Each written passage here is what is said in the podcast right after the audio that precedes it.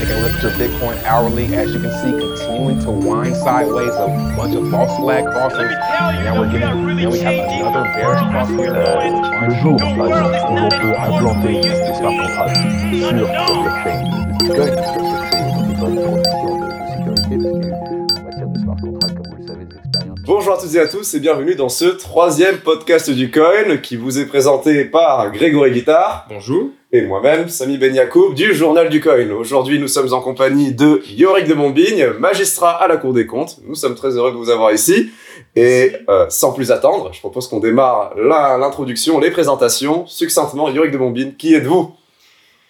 Euh, je, suis, euh, je travaille actuellement à la Cour des comptes, je suis conseiller référendaire.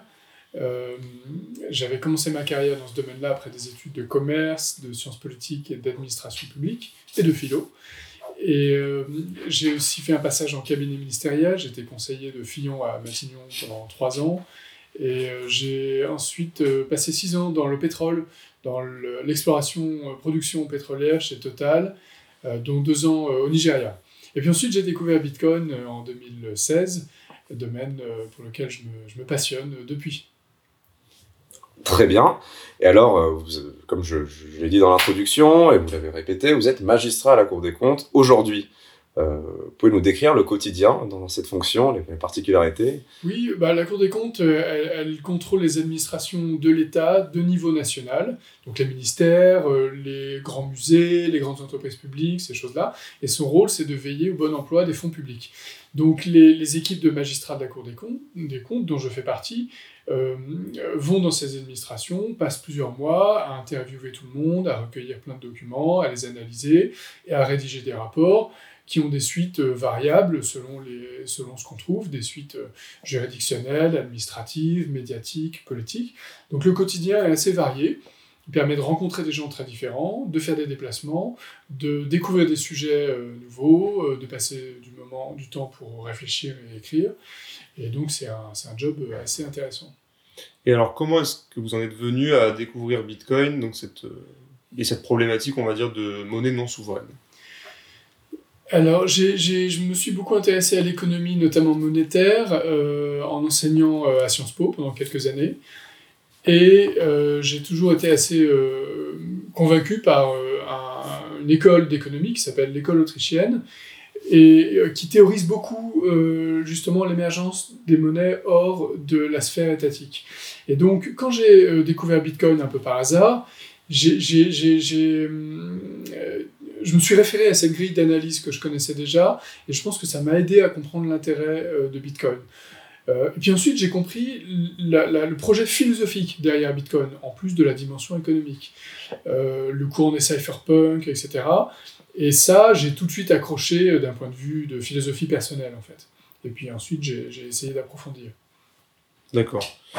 Et alors, on vous présente peut-être à tort comme un économiste euh, plutôt axé, euh, on va dire, libéral, voire libertarien. Est-ce que c'est une description qui euh, vous semble juste? Les termes libé- libéral et libertarien, ils sont relativement ambigus, parfois un peu trop polémiques. Et donc moi, je préfère plutôt celui de école autrichienne. Ça, c'est très clair, on voit ce que c'est, c'est parfaitement identifiable. Personne ne se traite de suppôt de l'école autrichienne comme on, on pourrait traiter quelqu'un de, de, libéral, parce que malheureusement, c'est devenu une insulte. Dans le pays de, de- des, des droits de l'homme, de la révolution de DC 189 et de la- et voilà, le terme libéral est devenu une insulte, c'est ce qui est quand même assez stupéfiant. Donc, euh, économiste de l'école autrichienne, ça, ça, me paraît, ça me paraît plus juste. Très bien. Alors, est-ce que vous pouvez donner une définition, entre guillemets, universelle de la pensée libertarienne, pas du libéralisme, parce que je pense que ce sont deux choses à distinguer. Euh, on va parler du libertarianisme. Comment vous le définissez? Euh, J'ai un peu de mal à le définir parce qu'il n'y a pas le même sens aux États-Unis et en, en France. Aux États-Unis, libertarien, ça veut dire libéral. Bien sûr. Et en France, euh, libertarien, ça veut dire ultra-libéral. Tendance ana- anarcho-capitaliste. Les libertariens, de manière générale, ils se méfient de l'État, ils estiment que c'est une institution qui a, a une tendance intrinsèque à outrepasser son rôle naturel et à devenir euh, oppressive. Et donc, ils essayent de, réfléchir aux contours optimaux de la sphère étatique, avec pour les plus euh, extrémistes un rôle quasi nul accordé à l'État, et pour ce qu'on appelle les minarchistes, un rôle minimal, c'est-à-dire euh, le recentrage de l'État sur des fonctions limitées, qu'on appelle souvent régaliennes. primordial. Alors, euh, selon vous, euh, quel, est, le, quel est le, le rôle acceptable pour un gouvernement centralisé? Si- S'il y en a, hein, s'il en existe, hein, bien sûr. Euh, je pense que l'État euh, devrait se concentrer sur quelques missions essentielles et qui devrait s'attacher à les remplir correctement.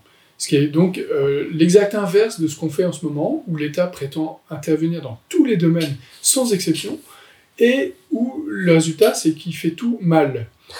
Euh, donc il y a un énorme effort euh, pour euh, comprendre cette situation et pour convaincre que on peut en sortir et on peut aller vers une société meilleure sans passer par le totalitarisme, la dictature du prolé- prolétariat, etc., ce qui est quand même le projet des utopistes de gauche. Alors justement, en parlant de ces utopistes, on, on constate, on va dire récemment, en étant assez flou sur ce, terme-là, mais on constate une forme de résurgence euh, d'idées, euh, on va dire marquées très à gauche ou euh, voire même néo-marxistes, aussi au sein de la sphère Bitcoin.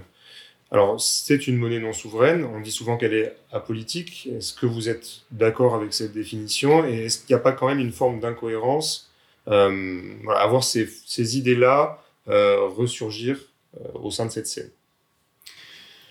Euh, oui, ça, me- paraît effectivement assez incongru de voir euh, le- les tentatives des néo-marxistes d'utiliser la blockchain et les crypto-monnaies pour euh, recycler leurs vieilles théories archaïques. Le Bitcoin, c'est né de la liberté individuelle, de la propriété privée, de la concurrence, du marché, de l'investissement, de la mondialisation. Et donc, essayer de calquer la grille néo-marxiste sur le Bitcoin, euh, c'est vraiment très. euh, ça me paraît complètement loufoque. Voilà, pour résumer. D'accord. Et euh, sans, vous parliez tout à l'heure, avec Samy, vous a posé la question de- du rôle acceptable d'un État centralisé, sans atteindre ces extrêmes-là. on va dire, on pourrait résumer le questionnement libéral à quelle place à l'État et accessoirement quel consentement à l'impôt.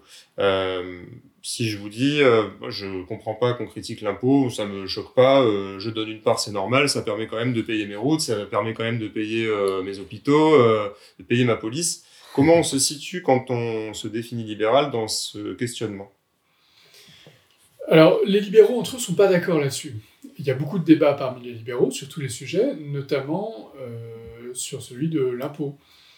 Les plus radicaux considèrent que l'impôt c'est le vol, de même que le service militaire c'est une forme d'esclavage, puisque eux ils sont pour une sorte de sacralisation de la propriété privée. Pour eux, il ne devrait y avoir aucune entorse à la propriété privée. Alors que les libéraux plus modérés pensent que en des entorses à la propriété privée et à la liberté individuelle sont acceptables et sont même nécessaires pour assurer la coexistence pacifique et le financement de services d'intérêt général, comme euh, les routes, euh, certains services de santé, euh, la sécurité, etc. Donc dans, ce, point de vue-là, l'impôt est légitime. En revanche, après, même si on considère qu'il est légitime, la question c'est jusqu'où, jusqu'à quel niveau on devrait aller pour, l'impôt. Et là, c'est pareil, il y a beaucoup de débats parmi les libéraux. Certains sont pour un impôt, minimal, très proportionnel, d'autres acceptent une forme de progressivité, et donc les débats sont infinis là-dessus. D'accord. Et sur euh, ces services concernés par l'impôt, euh, on, peut passer rapidement dessus, mais déjà lesquels, d'après vous, pourraient, euh, on va dire, revenir à l'État, la gestion de l'État? Et si on va plus loin, parce qu'on va quand même revenir sur Bitcoin, c'est le but de notre, notre podcast, est-ce que la monnaie devrait appartenir au domaine du régalien Alors non, déjà pour répondre à ça, la monnaie ne devrait pas euh, faire partie du régalien, et d'ailleurs elle n'en fait pas partie euh, euh, intrinsèquement. Mais on va revenir dessus après. Si l'État doit assurer quelques missions et, de manière au- aussi efficace que possible, il vaut mieux que ce soit en priorité la justice, les services de sécurité, peut-être une forme d'aménagement du territoire et d'urbanisme, Quand je parle de l'État, d'ailleurs, c'est la puissance publique au sens général, c'est-à-dire la puissance publique de niveau central et national et ses déclinaisons au niveau local, euh, c'est-à-dire les collectivités locales. Et puis on peut rajouter maintenant, évidemment, l'Union européenne, qui est une forme de- d'entité étatique, supranationale. Euh, donc voilà, si la puissance publique pouvait se concentrer sur les missions régaliennes et les réaliser de manière efficace et efficiente, euh, ce serait déjà un immense progrès. Euh, mais on en, est, on en est très loin. Alors, une question, euh, pour tout bien que nous recevons, il y a forcément un impôt plus lourd. Comment réagissez-vous à cette, à cette phrase en fait? Il y a un plus grand mal pour un, en fait pour, pour tout bien, il y a un plus grand, il y a un plus grand mal, un plus grand investissement à fournir. Comment trouver un, un équilibre acceptable pour tout le monde dans cette logique-là? Bah, cette logique, elle est totalitaire en fait. Parce que comment on fait pour évaluer la pertinence d'un argument on, le déroule, on déroule ses conséquences logiques jusqu'à leur extrême. Et si on déroule les conséquences logiques de cette phrase, un plus grand bien justifie un plus grand impôt, eh bien, ça veut dire que, comme tout le monde cherche le bien maximal individuel et collectif, ça justifierait un impôt maximal de 100% sur euh, les individus. Donc une société euh, totalement euh, communiste et totalitaire, où la propriété privée n'existerait plus. Et ça, on a déjà essayé, on sait très bien ce que c'est. On sait très bien ce que ça donne. Très bien, merci pour cette réponse. Alors on va en revenir à Bitcoin et je vais vous adresser une question pour commencer euh, vraiment générique, classique. Quelle est selon, quelle est pour vous la proposition de valeur principale de Bitcoin? Alors, c'est une, une question très difficile parce que Bitcoin est un objet tellement nouveau et tellement complexe que euh, je ne sais pas si on arrivera un jour à une définition complètement optimale, euh, parfaite de, de, de- Bitcoin. Euh, moi, je, je, je- change d'avis régulièrement là-dessus, mais aujourd'hui, je dirais que c'est un système euh, de euh, stockage et de transfert de valeur euh, sans tiers de confiance, euh, totalement sécurisé et résistant euh, à l'inflation, euh, pour résumer. On aime souvent euh, polariser un petit peu le débat en disant que Bitcoin c'est ou bien une réserve de valeur ou bien du, cash, cash liquide. Euh, vous nous avez un petit peu éclairé sur votre réponse précédente, mais euh, pour vous, est-ce que c'est plus l'un que l'autre? Est-ce que ça va être amené à changer? Comment vous le voyez? Alors ça, c'est un vaste débat. On pourrait euh, pas passer une demi-heure entière euh, là-dessus. Euh, mais pour résumer, je dirais qu'on est dans une phase de transition aujourd'hui où Bitcoin est en train de faire ses preuves comme réserve de valeur avant de pouvoir être utilisé comme un instrument de paiement universel. Et c'est un ordre logique. On ne peut pas imaginer un, ordre différent de celui-là. Historiquement, aucune monnaie n'a été utilisée comme moyen d'échange avant de faire ses preuves comme réserve de valeur. Parce que c'est- la fonction intrinsèque de la monnaie. Si j'accepte une pièce, euh, c'est que je sais que je vais pouvoir la dépenser dans une journée, dans une semaine ou dans un an. Donc, pour l'accepter comme moyen d'échange, il faut d'abord que je sois certain qu'elle va pouvoir être euh, une réserve de valeur. Et le Bitcoin, aujourd'hui, euh, il, est encore très nouveau, très récent. Il est toujours en train de faire ses preuves comme réserve de valeur. Les gens l'utilisent comme, euh, comme, comme instrument euh, de placement ou comme instrument de spéculation, et pas encore pour acheter son café.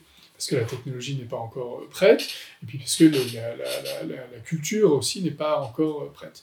Mais si les choses se poursuivent au rythme actuel, l'utilisation de Bitcoin comme moyen de paiement universel est quelque chose de tout à fait envisageable en fait.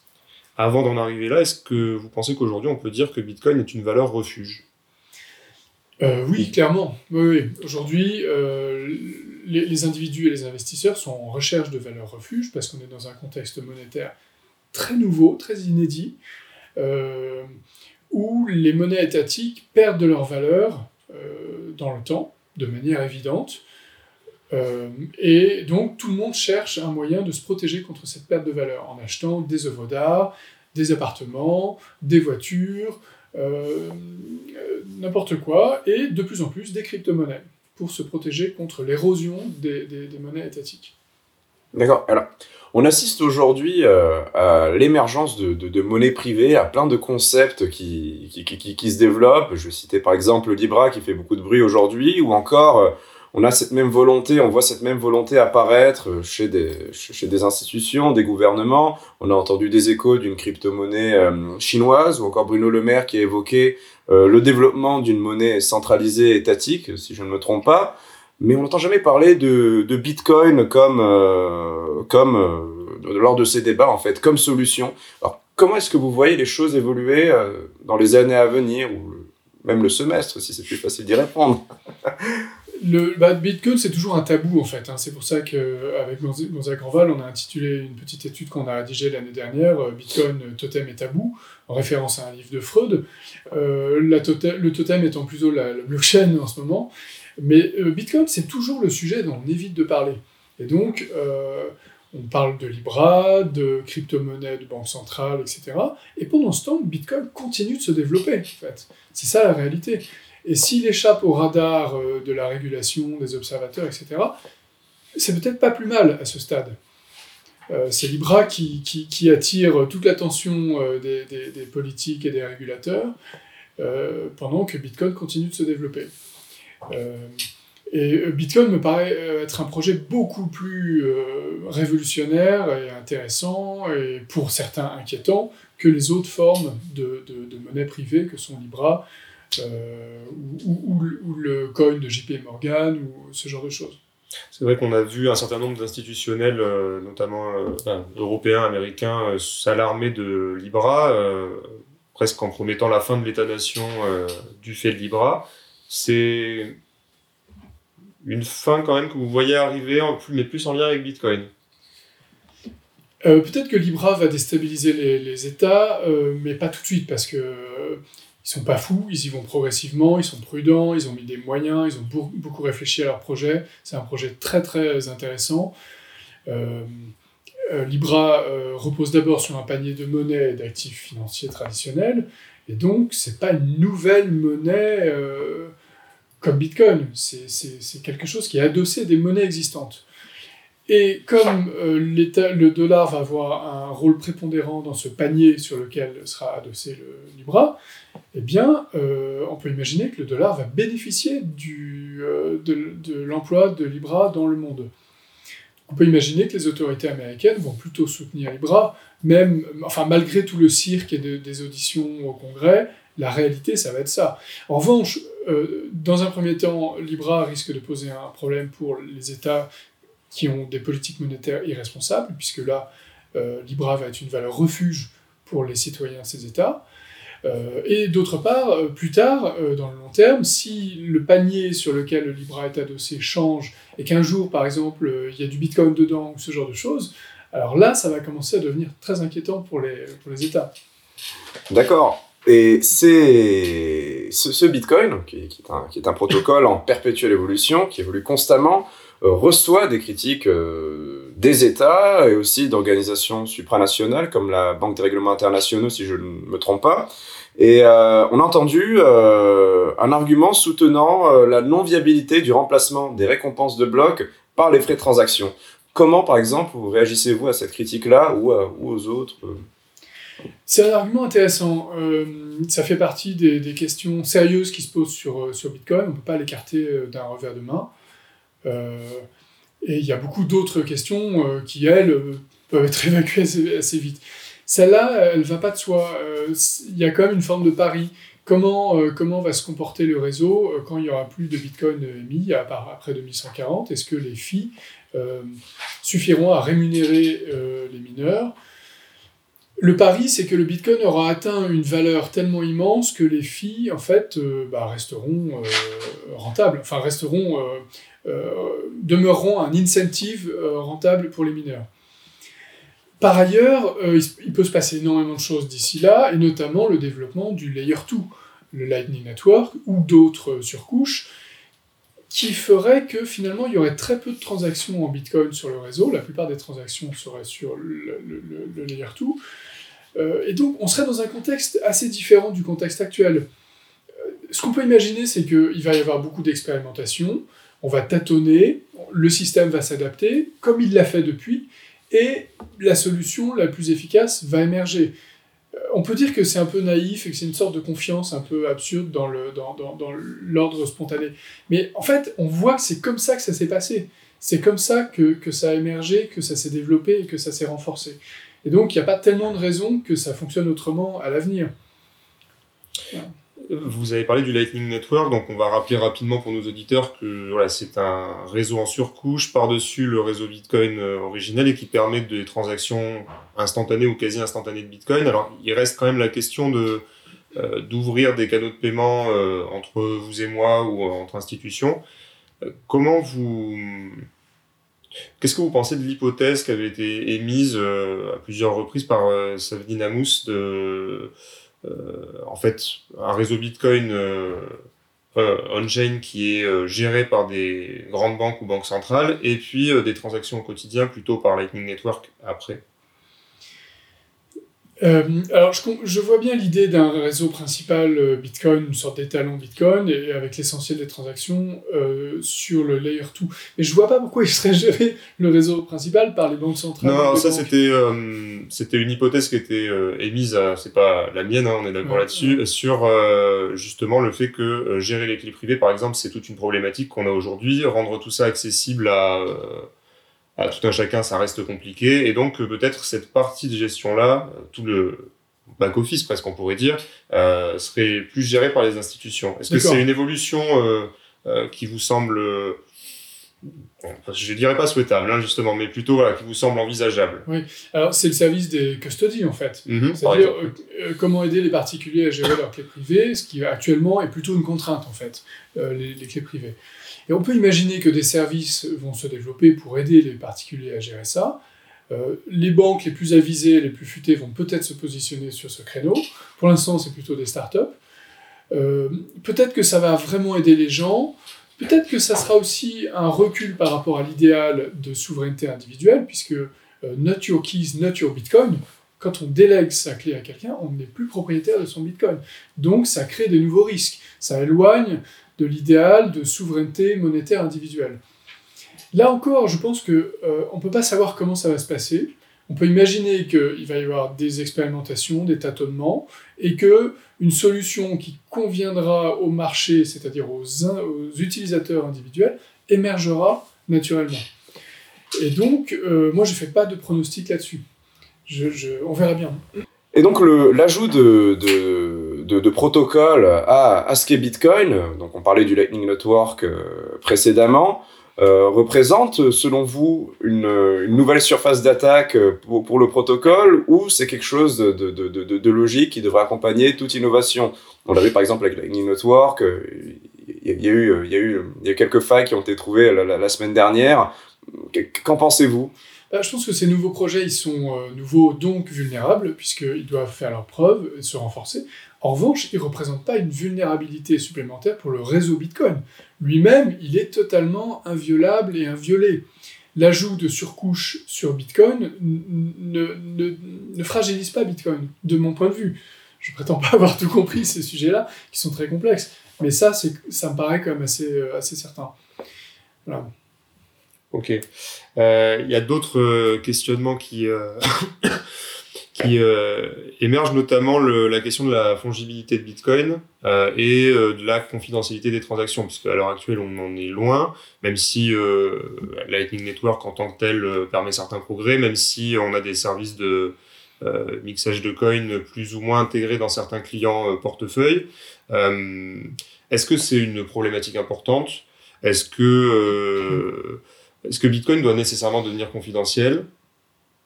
Oui, c'est une problématique importante, la fongibilité, parce que ça contribue à garantir la, vie privée, la privacy euh, des utilisateurs. C'est quand même un des fondements du, projet Bitcoin.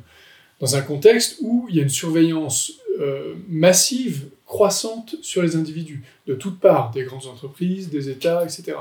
Et donc, ce projet de respect de la vie privée des individus, il a une immense valeur dans le cas de Bitcoin. Il faut absolument le, respecter et le développer.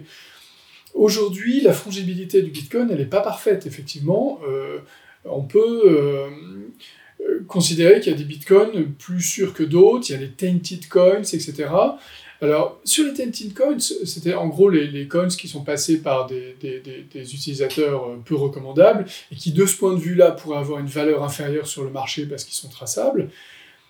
On pourrait imaginer en théorie qu'ils aient une valeur inférieure à l'achat, ou, à contrario, qu'il y ait une prime à l'achat des bitcoins purs, notamment ceux qui sortent des mineurs. Mais je ne suis pas sûr qu'on voit sur le marché de tels écarts de prix. Donc ça, ça semble montrer que finalement, ce problème n'est pas si grave pour les utilisateurs de Bitcoin. Mais en tout cas, il n'en demeure pas moins qu'aujourd'hui, la fongibilité des Bitcoins n'est pas euh, parfaite.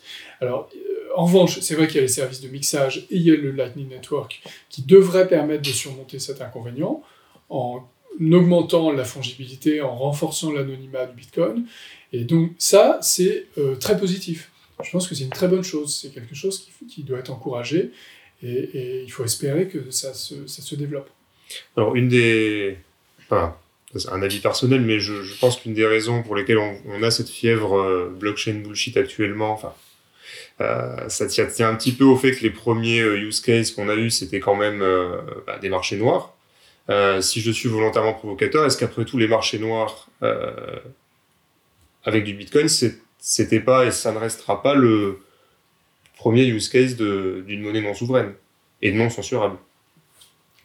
Alors, pourquoi ça le restreint Alors, sans le, sans le, non, non, sans restreindre, sans le rester. Est-ce que c'est pas, après tout, en soi, déjà une, une des principales innovations que ça permet Ah oui, c'est un cas d'usage. Oui.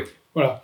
Euh, l'utilisation du enfin historiquement c'est un fait l'utilisation du bitcoin sur des marchés illégaux a été un des premiers cas d'usage du bitcoin et donc, les gens qui disent le Bitcoin, ça sert à rien, bah, non, en fait, c'est faux. C'est factuellement faux. Après, la question de savoir si c'est juste, moral ou pas d'utiliser le Bitcoin sur les marchés illégaux, c'est autre chose. Mais, comme toute nouvelle technologie, le Bitcoin a été utilisé en priorité, en premier, par les marginaux, par euh, les gens qui sont en marge de la société et en marge du droit.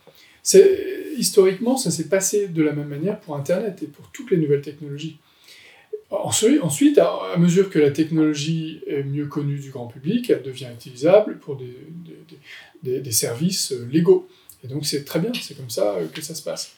Vous parliez de manière de contrer la société de surveillance, en tout cas euh, dans un futur plus ou moins proche. Euh, comment euh, ça pourrait se passer si effectivement Bitcoin prend une grande valeur, prend une place plus importante qu'aujourd'hui qu'on évolue vers une forme de confidentialité des transactions, le tout dans cette société-là. Vous parliez d'usage, on a parlé d'usages illégaux. Après tout, comment réagiraient les États si Bitcoin était plus important et pourquoi est-ce que ça ne serait pas déclaré illégal? Euh, oui, alors les États, ils vont, euh, ils vont s'inquiéter de manière légitime parce qu'il ne s'agit pas de laisser euh, une nouvelle technologie être employée de manière universelle pour des usages dangereux pour la société, en fait. Ils vont mettre en place des dispositifs nécessaires pour empêcher le financement du terrorisme, etc., par les crypto-monnaies. Et bon, c'est une bonne chose, après tout. Euh, en revanche, les, les, trafics financiers euh, qui risquent de se développer sur Bitcoin, pour l'instant, ils sont encore euh, totalement négligeables par rapport aux trafics euh, illégaux du monde de la finance actuelle, qui utilisent les monnaies étatiques.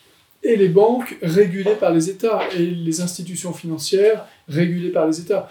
Et donc, euh, les, États euh, ont encore énormément de travail à faire pour assainir le système dont ils ont la charge aujourd'hui. Alors évidemment, c'est pas facile à faire, et d'un point de vue médiatique, ils ont plus intérêt à accuser un outil émergent comme le Bitcoin pour un peu détourner le regard des citoyens, des électeurs et des contribuables. Euh, mais, mais, la réalité, c'est ça, c'est que le Bitcoin aujourd'hui, et, à l'avenir, ça va être la même chose, on peut l'imaginer, euh, il va être utilisé en priorité par les honnêtes gens. Voilà. Euh, les, les, les, trafiquants aujourd'hui ont toujours intérêt à utiliser le dollar et l'euro pour faire leur trafic. C'est tout simplement plus sûr pour eux. C'est d'ailleurs toujours le cas. Voilà. Et pour rebondir sur cette remarque et soulever une dernière question, euh, Monsieur de Montbigne, est-ce que où est-ce que vous où est-ce que vous voyez Bitcoin dans 10 ans? Bon, il faut jamais faire de prévisions, surtout quand elles concernent l'avenir. Bien sûr. Mais euh, on peut imaginer un scénario dans lequel les États vont continuer à gérer leur monnaie d'une manière tellement irresponsable et tellement absurde comme ils le font aujourd'hui, que les crypto-monnaies vont continuer de se développer naturellement comme valeur refuge, sans même qu'il y ait besoin de faire la publicité. En fait, les États vont saboter, vont scier la branche sur laquelle ils sont installés. Euh, et, donc, on peut imaginer que l'usage des crypto-monnaies, et en particulier du Bitcoin, qui est la plus sûre, euh, à mon avis, euh, va continuer de se développer. Alors, dans quelle proportion Difficile de savoir, mais j'ai du mal à imaginer que le Bitcoin puisse rester au cours actuel autour des 10 000 dollars. C'est-à-dire que dans, dans, dans, dans mon esprit, soit il continue de se développer et son usage se généralise, et à ce moment-là, il atteindra des, des niveaux des, de cours absolument inimaginable aujourd'hui, soit il ne se développe pas, et à ce moment-là, il n'y a aucune raison de continuer à le détenir aujourd'hui, et donc il s'effondrera et il disparaîtra. C'est soit l'un, soit l'autre. Je ne vois pas tellement d'intermédiaire. Merci beaucoup Yorick pour votre temps et votre expertise et cette conclusion. Nous en arrivons à la fin de ce podcast. N'hésitez pas à suivre Monsieur de Montbine sur les réseaux qui seront affichés euh, sur l'écran ou dans la description de ce podcast que vous écoutez. Et euh, nous vous donnons rendez-vous pour un futur épisode sur un thème, euh, sur un thème pour le plus original et le plus fascinant possible. Excellente journée à tous. Merci. Merci. Merci.